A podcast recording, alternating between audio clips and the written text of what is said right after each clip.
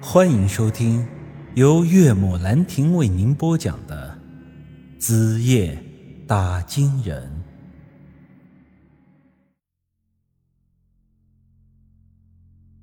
这张卖狗和孙瞎子的事儿挑开之后啊，两人是闹得不可开交。张卖狗怪孙瞎子之前骗了他，孙瞎子怪张卖狗摔了他的小鬼，坏了他赚钱的营生。这事儿最后经过我的一顿调解，勉强有了个结果。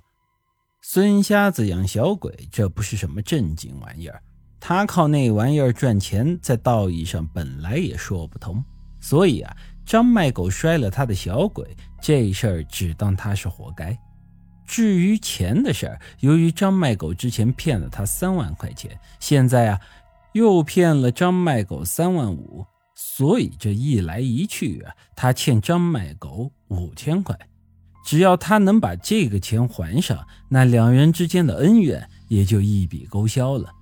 至于他们这个舅舅外甥的关系以后要不要处啊，那都是他们自己家的事儿，这我管不着。由于孙瞎子和张卖狗是一副德行，这兜里揣不下钱。他之前通过小鬼搞的那些个钱呀，两天已经被他挥霍光了，所以最后他只能给张卖狗打了五千块钱的欠条。这两人的事儿算是了了。接着呀，就是姬姐这边了。孙瞎子今晚这么一闹啊，打坏了酒吧里好多的座椅，另外还有几瓶名贵的红酒。姬姐让小翠算了一下，一共五万八。要孙瞎子赔钱，孙瞎子一听这话，他瞎了十几年的眼珠子差点就要长出来了，跪在地上就开始叫娘了：“哎呦，我的姑奶奶啊，要不你把我剁的拿去卖肉吧，看看能不能卖出个五万八来。”哼，我可管不了这么多，你砸了我的东西就得赔钱，否则你今天就别想从这里出去。张卖狗见他舅舅被鸡姐逼得不成人样了，他在旁边不但没有一点要同情的意思，这时候反倒笑得挺开心，跟我打了声招呼，然后便带着那张五千块钱的欠条便离开了。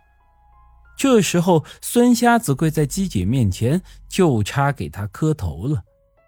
我看他们这样闹下去也没个结果，便提议让孙瞎子。在姬姐这酒吧里打工还债，让他在我这里打工，哼，我看还是算了吧。他一个瞎子能干得了什么呀？而且以他这副样子，客人见到他都得被吓走，到时候反而是坏了我的生意。那你想怎么办呀？总不能真的把他这把老骨头剁了拿去卖了吧？重点是他也没猪肉值钱呀。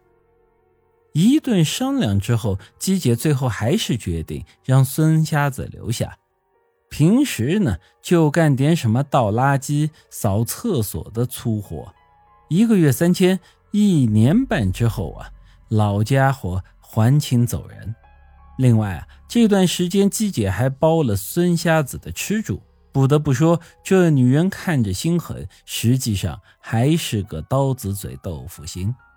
孙瞎子一听能有这么好的待遇，比他以前当算命先生饥一顿饱一顿的时候那可强太多了。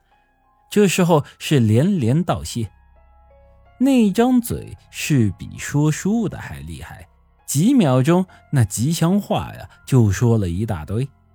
处理完了这些，姬姐便回去休息了，而我看时间还早，决定啊。再去碰碰运气，多待一会儿，说不定今晚就能遇上张云石。小翠他们收拾之后啊，我又叫了瓶酒，在那里自顾自地喝着。这时候，孙瞎子慢慢悠悠地凑到了我的跟前。这老家伙虽说是个瞎子，但很会察言观色。他见姬姐刚才做决定的时候，一直受我的左右。便以为我和姬姐是那种关系，这时候凑到我的跟前，说了一堆好听的话，想要跟我套套近乎。但我这个人呢，平时本就已经很无赖了，自然不会吃他这一套。随即给他说清楚了，我和姬姐啥关系也没有，我和他一样都是为钱跟姬姐打工的。老家伙现实的很，一听这话，顿时给我变了脸色。原本打算要分给我一根红梅，一下子便收了回去，叼嘴上自己抽了起来。我在旁边微微一笑，觉得这老家伙这么现实，反而是挺有意思的。本集已经播讲完毕，欢迎您的继续收听。